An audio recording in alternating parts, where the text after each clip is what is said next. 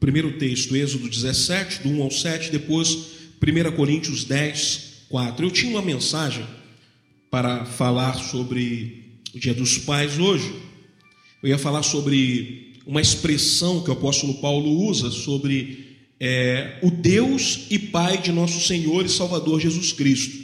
Mas Deus me direcionou a estar falando nesse texto, hoje à noite, sobre vida na rocha. Vida na rocha. Diz assim o texto: Depois toda a congregação dos filhos de Israel partiu do deserto de Sim pelas suas jornadas, segundo o mandamento do Senhor, e acamparam em Refidim, e não havia ali água para o povo beber. Então contendeu o povo com Moisés e disse: Dai-nos água para beber. E Moisés lhes disse: Por que contendeis comigo? Por que tentais ao Senhor? Tendo, pois, ali o povo sede de água, o povo murmurou contra Moisés e disse: Por que nos fizeste subir do Egito para nos matares de sede, a nós e aos nossos filhos e ao nosso gado? E clamou Moisés ao Senhor, dizendo: Que farei a este povo? Daqui a pouco me apedrejarão. Então disse o Senhor a Moisés: Passa diante do povo e toma contigo alguns dos anciãos de Israel, e toma na tua mão a tua vara com que feriste o rio e vai. E eis que eu estarei ali, diante de ti sobre a rocha, em Horebe, e tu ferirás a rocha, e dela sairão águas, e o povo beberá e Moisés assim o fez, diante dos olhos dos anciãos de Israel. Até os seis, queridos, vamos para 1 Coríntios, capítulo 10, versículo de número 4. 1 Coríntios 10, 4. Diz assim: E beberam todos de uma mesma bebida espiritual porque bebiam da pedra espiritual que os seguia. E a pedra era e a pedra era Amém. Pai, nós te agradecemos pela leitura da tua palavra. Se conosco, Senhor. Abra a nossa mente, abra o nosso entendimento, Senhor, para aquilo que tu queres nos revelar, Senhor, nessa noite. Nós jogamos por terra, Senhor, em nome de Jesus, todo sofisma, Senhor, todo edifício, Senhor, de pensamento maligno, Senhor, contra a tua palavra, que seja jogado por terra nessa hora, em nome de Jesus. E traga, Senhor, a nossa mente essa hora cativa ao Evangelho de Jesus Cristo, para transformação, restauração, edificação, santificação, Senhor, do teu povo. É o que nós te pedimos, no nome de Jesus. Amém e amém.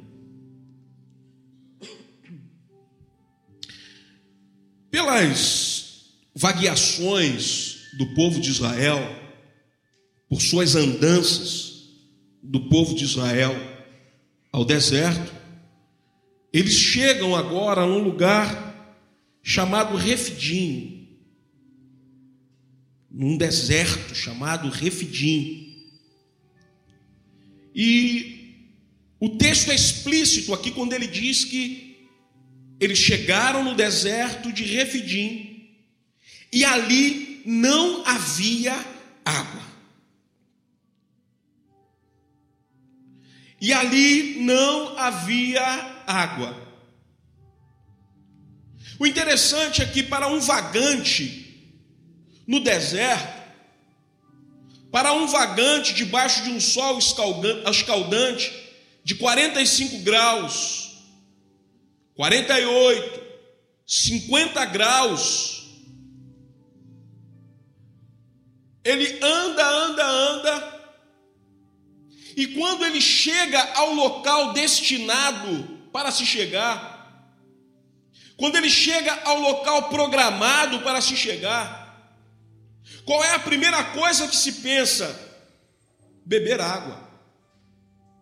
É assim quando nós chegamos na rua, é assim quando nós chegamos na rua. É assim quando nós andamos um pouco no sol. E o primeiro local que a gente chega, a primeira coisa que a gente quer fazer é beber água. Esse povo, após eles vagarem, eles chegam em Refidim e eles não encontram água. Sabemos que o povo de Israel, eles são ordenados por Deus a vagarem 40 anos no deserto por causa de murmuração contra o Senhor. Por causa de contenderem contra Deus. Por isso eles precisam passar por alguns processos. Eles precisam passar por algumas provações. E essa provação da água talvez foi uma das piores no deserto que eles passaram. Diz o texto em que eles saíram do deserto de Sim, chegaram ao deserto de Refidim, e não havia água ali para o povo beber. Mas diz que quando eles chegaram ali, e que não havia água, a primeira coisa que esse povo fez foi contender com Moisés. E quando eu estava estudando esse texto, eu parei aqui. E logo eu falei com o Senhor, eu falei, Senhor, quanto mais. Tem, tem aqui um, um lenço, obrigado, Bia. Quanto mais eu estudo um pouco do seu povo, mais eu fico temeroso a ele. Mais eu fico com medo do povo de Deus. Porque é um povo complicado. E você vai ver isso, você lendo ali Êxodo, Números, Deuteronômio, você vai ver que é complicado. Porque o povo chega diante de uma das provações, de uma de inúmeras provações que ele vai passar, que eles irão passar. E a primeira coisa que eles fazem é contender, é murmurar.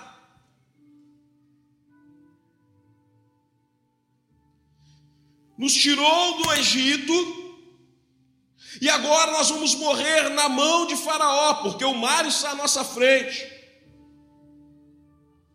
Aí então Moisés clama ao Senhor. Senhor, o que eu vou fazer? Moisés diz, diga ao povo que marche. Moisés toca na, nas águas, as águas se abrem, o povo passa a pé enxuto. Aí o povo reclama que não tem pão. Aí o Senhor manda pão.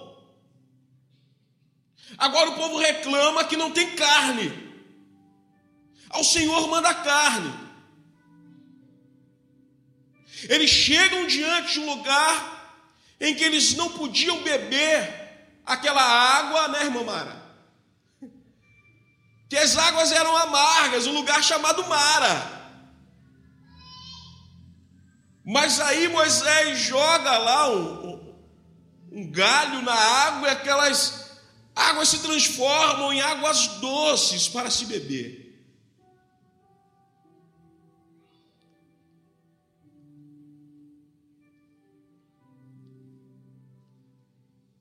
Se evangeliza, não pensa na obra.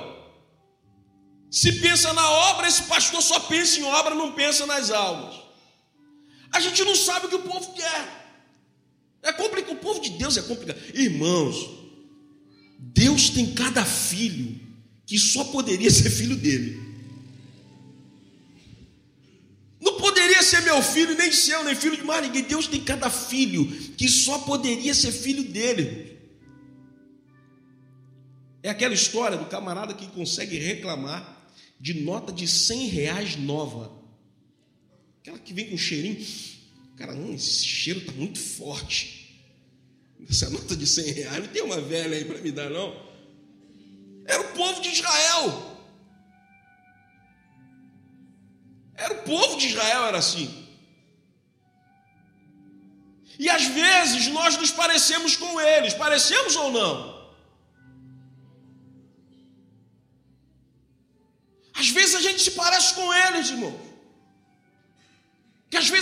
Nunca está satisfeito.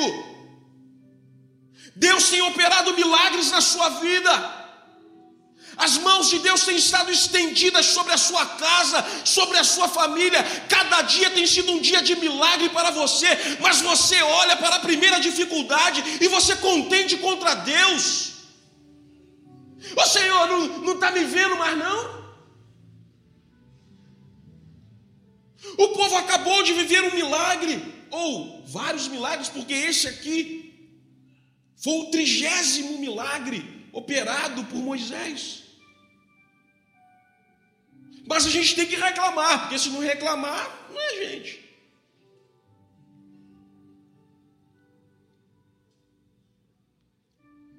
Cuidado com isso, crente.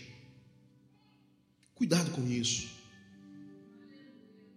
Abre o olho. Abre o olho. Eu, cada vez que eu leio o livro de Êxodo, eu chego mais forte à, à conclusão de que Israel não conhecia o Deus que, os, que, o que eles serviam. E que Israel não entendia um princípio espiritual, ei, entenda isso.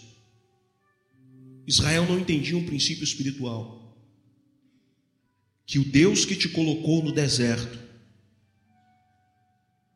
ele é responsável de te tirar dele. O Deus que te colocou no deserto, ele é responsável de te tirar dele. Por que eu digo isso? Porque durante o dia havia uma nuvem protegendo aquele povo do sol, durante a noite havia uma coluna de fogo para aquecer aquele povo do frio do deserto. 40 anos vagaram no deserto e diz a Bíblia que as sandálias nem as suas vestimentas se desfizeram, porque Deus cuidava daquele povo. Ei, Deus é responsável por você. Você que está no deserto, espera em Deus. Ele te colocou, ele irá te tirar desse deserto. Ele é responsável por você. Aí Moisés disse: Senhor, eu não sei mais o que fazer. Ele diz assim: é porque na Bíblia vem escrito bonitinho, né? Tem que ter edição. Mas a oração dele o Senhor, Deus, eu não sei mais o que fazer, me socorre logo, porque eles já estão com pedras nas mãos e eles vão me apedrejar. E como no céu não há pânico, Continua tudo calmo, tudo tranquilo. O Senhor diz para ele: Olha, pega alguns anciãos aí. E você? Toma a vara que está em sua mão. Vai até Oreb. Procure lá uma rocha, uma pedra eu vou estar diante de ti naquela pedra. Toque nela.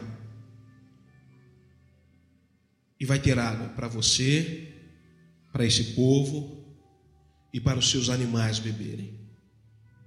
E assim Moisés o fez. Ele tocou na rocha e saiu água para o povo beber. Mas duas coisas que eu destaco dentro desse pequeno texto e que me chamou a atenção: rocha e água. Que me chama a atenção dentro desse texto. Isso tem tudo a ver com Jesus e o Evangelho de Jesus Cristo. Moisés ele, Ele clama ao Senhor e a resposta do Senhor é: vai para Oreb. E Oreb começa a adquirir um destaque na história de Israel, e Oreb começa a ter um outro significado para o povo de Israel. Oreb passa a ser o monte de Deus, porque Deus vai se manifestar ali várias vezes para aquele povo. Começa a ter um outro destaque. Deus fala para Moisés: Moisés, vai até Oreb, chega lá, você procure uma rocha. Mas o interessante, irmãos, é isso, porque as montanhas de Seir, que compunham o Monte Oreb, era uma região, uma região montanhosa e pedregosa. Então, rocha ali é o que não falta, ou era, não é. Rocha ali é o que não falta. Tinha muita pedra. Mas qual era o diferencial dessa pedra? Moisés, você vai até Horebe, vê lá uma pedra, procure uma pedra, e eu estarei nessa pedra diante de ti. Hum. Tinham muitas pedras, mas só havia uma em que o Senhor ia se apresentar para Moisés. Tem muitas pedras na sua vida, pedras de tropeço que o Senhor vai arrancar, vai tirar do teu caminho. Aquilo que está te atrapalhando crescer, aquilo que está te atrapalhando romper, Deus vai tirar, Deus vai abrir caminho. Não que seu caminho esteja fechado ou amarrado, não creio nisso não. Minha expressão foi errada. Teu caminho não está amarrado e não está fechado. Tá? Isso é balela aí de povo por aí. Mas as pedras de tropeço irão sair do teu caminho.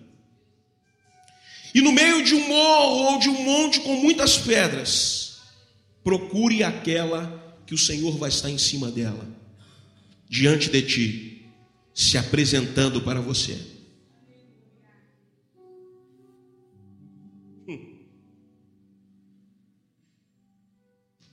Moisés,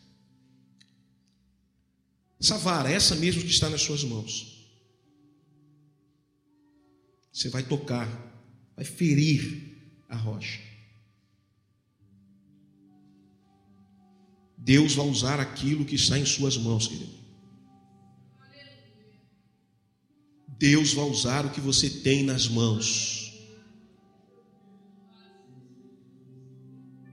Moisés, com essa vara que está na sua mão, você vai até a rocha em que eu vou estar e vou me apresentar diante de ti. Lá você toca na rocha. Ele foi até lá. Ele tocou na rocha. E o milagre aconteceu. Alguns estudiosos dizem que essa, essa pedra ela tinha quatro metros e meio de comprimento, três metros de largura três metros e meio de altura. Mas tem algo muito interessante nessa nessa rocha. Isso não é a Bíblia que diz.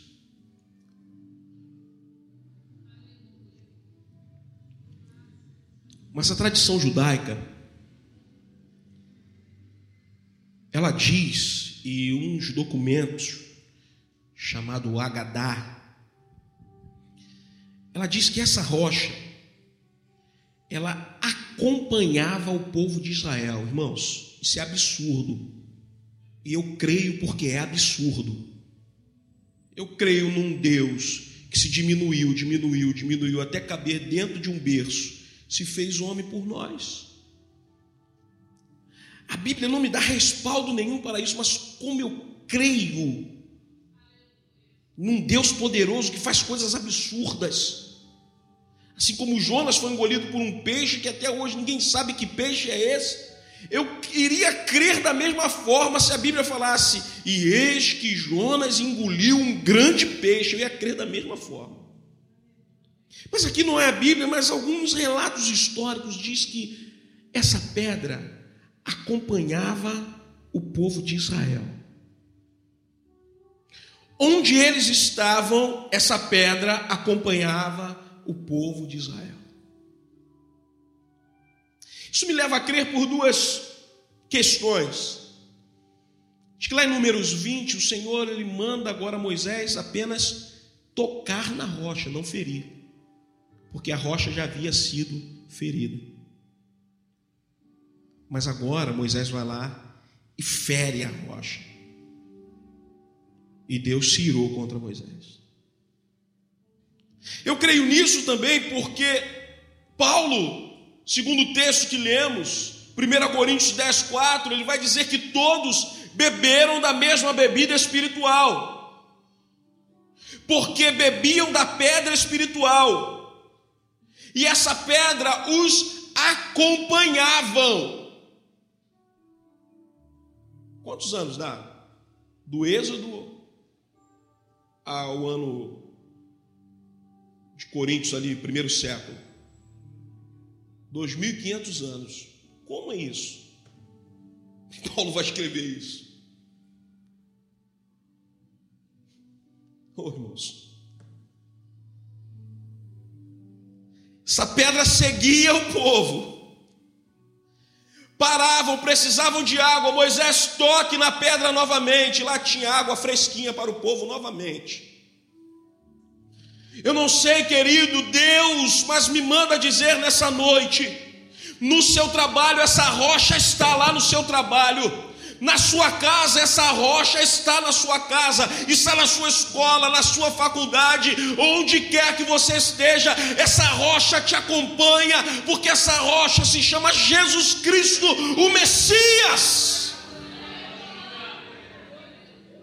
Aleluia! E nós cremos porque é absurdo, e Deus é absurdo. É somente para quem crê, isso é fé. Imagine, não que Deus não pudesse fazer jorrar água de um, de um solo que não, não, não, dá nada, que é o solo do, do deserto, um solo arenoso. Mas imagine, o povo de Israel tinha um bebedouro ambulante ao lado deles. Tocava na rocha e ali saía água viva para o povo beber. Aleluia.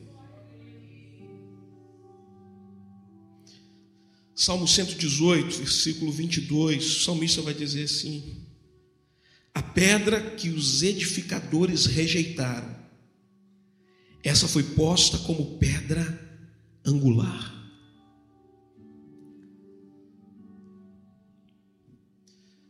Mas antes, deixa eu falar sobre o que Davi vai declarar, que ele fala assim: Senhor, tu és a rocha da minha salvação.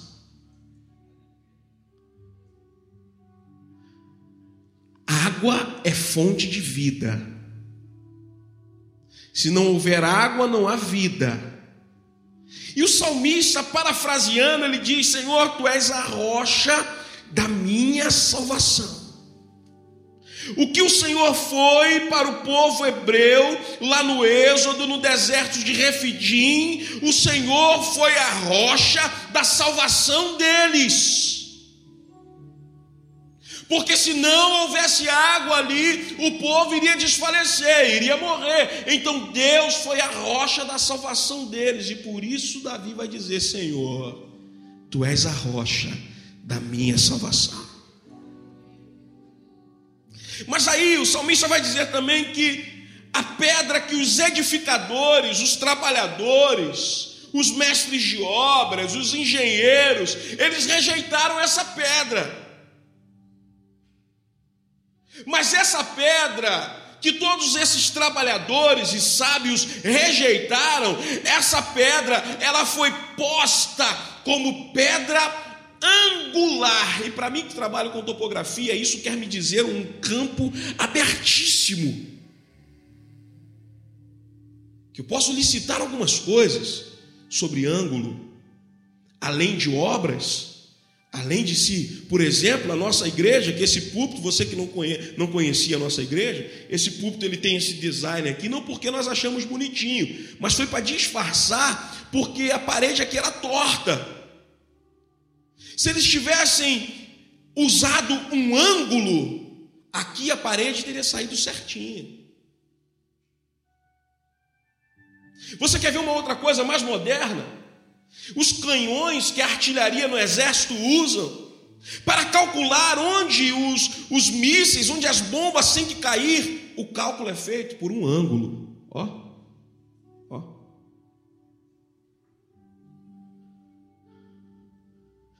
Se você quiser medir de um ponto ao outro, e você não tem como fazer uma reta de uma coluna a outra, o que, que você faz?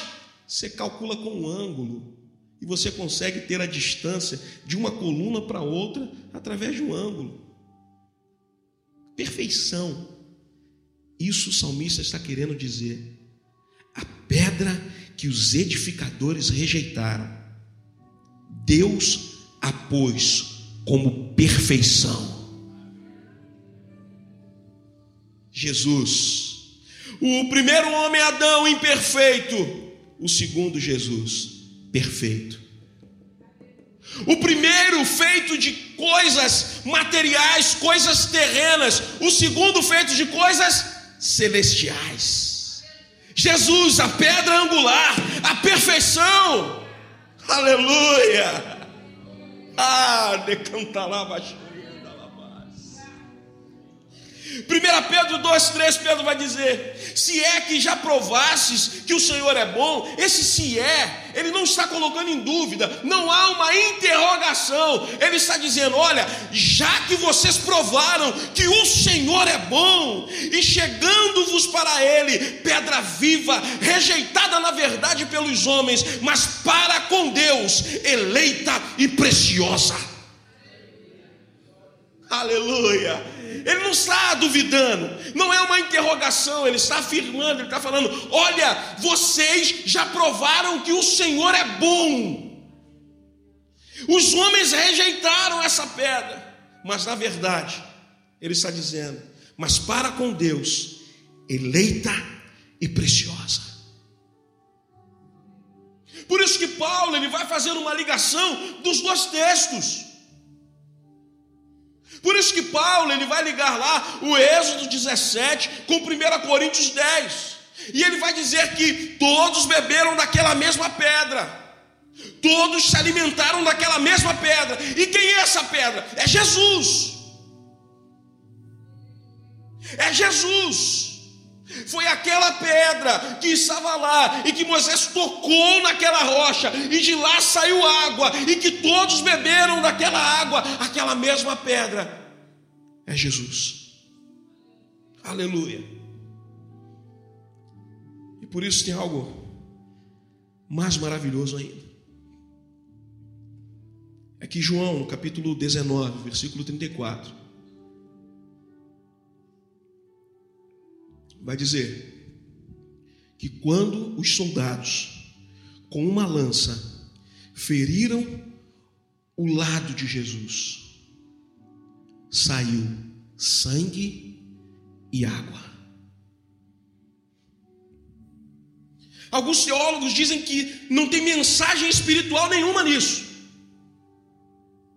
Alguns teólogos dizem que o fato de sair sangue e água do lado de Jesus, não há nenhuma mensagem espiritual nisso. Uma outra linha teológica vai dizer que saiu sangue e água do lado de Jesus, que é porque feriu o coração. E se feriu o coração, vai sair sangue e água. Mas aí vem a medicina. A medicina diz, está fazendo medicina já não, né? ainda não pulou não. Você podia poder comprovar. Mas a medicina diz que um coração ele só pode sair sangue e água dele se esse coração já tiver com uma enfermidade. Mas Jesus não tinha enfermidade alguma. Pelo contrário, onde ele chegava, se tivesse alguém doente, era curado. Se tivesse alguém morto, era ressuscitado. Se tivesse faltando saúde, ele trazia saúde. Porque Jesus é perfeito, é pedra angular. Aleluia. Então, quando os soldados feriram o lado de Jesus, saiu sangue e água. Tinha um hino que as irmãs cantavam antigamente. Sangue e água saiu do corpo do Senhor. Isso é uma prova. A autenticidade de que o Evangelho de Jesus Cristo é um Evangelho baseado no sangue e na água. No sangue que nos purifica de todo o pecado, que nos redime, que lava, que nos comprou com o sangue precioso de Jesus.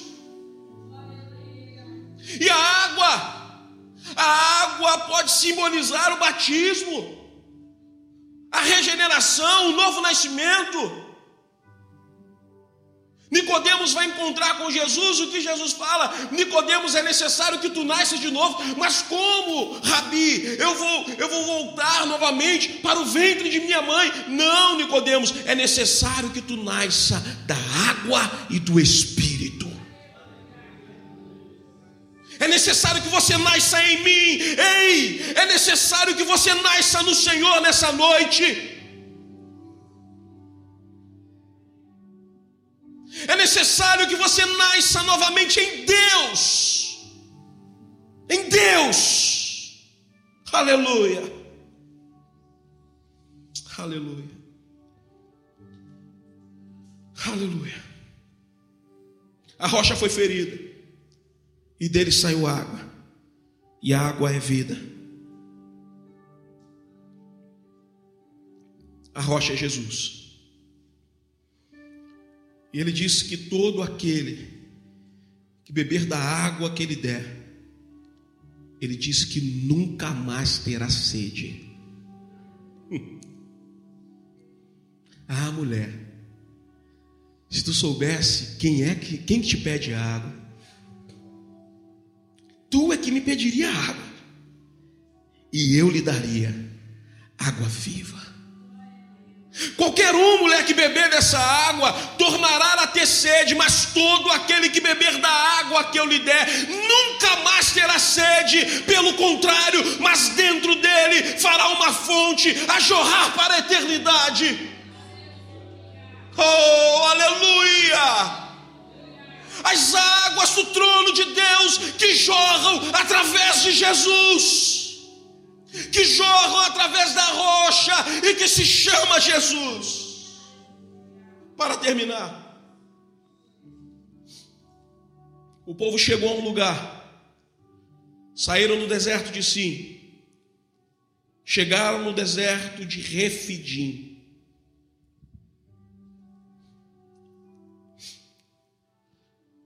Interessante, queridos, é que é muito difícil quando você está num deserto e você sai num deserto e entre outros desertos, você é muito ruim. Não sei quantos já viveram isso aqui, mas é terrível. Você sai de um deserto, você pensa que vai sair do deserto, vai chegar numa campina verdejante, mas tem um outro deserto te esperando. Eles saíram do deserto de Sim e foram para o deserto de Refidim. Só que o deserto de Refidim, o significado dele é lugar de refrigério.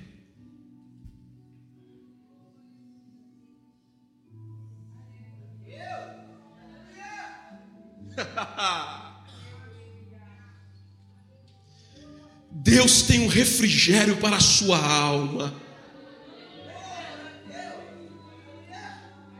Eu não quero determinar que a sua prova acabou hoje. Talvez você, a sua noite ainda vai demorar um pouco mais, mas eu profetizo sobre a sua vida que o refidim está chegando na sua vida. Há um refrigério para você, há um descanso, há um repouso conheces a nossa estrutura, sabes que somos pó, só prova, prova, deserto, deserto, deserto. Eu não aguento, você não aguenta, é necessário vir um refrigério, e nessa noite Deus está enviando um refidim para você, um lugar de refrigério para a sua alma ser refrigerada nessa noite, em nome de Jesus.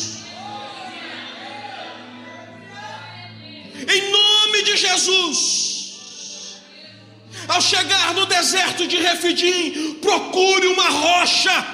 Não qualquer rocha, procure a rocha em que o Senhor vai se apresentar para você. Toque nessa rocha e dela sairá água para refrigerar a sua alma. Fique de pé em nome de Jesus.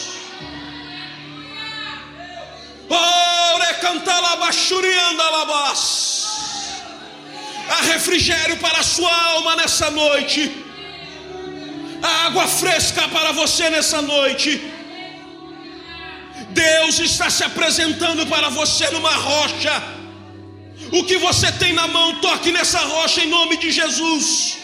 Existe um refrigério para você tem água na rocha, Jesus Cristo é a rocha, Jesus Cristo é a rocha, dele sai vida, dele sai vida, dele emana vida, dele emana vida, há refrigério, há refrigério.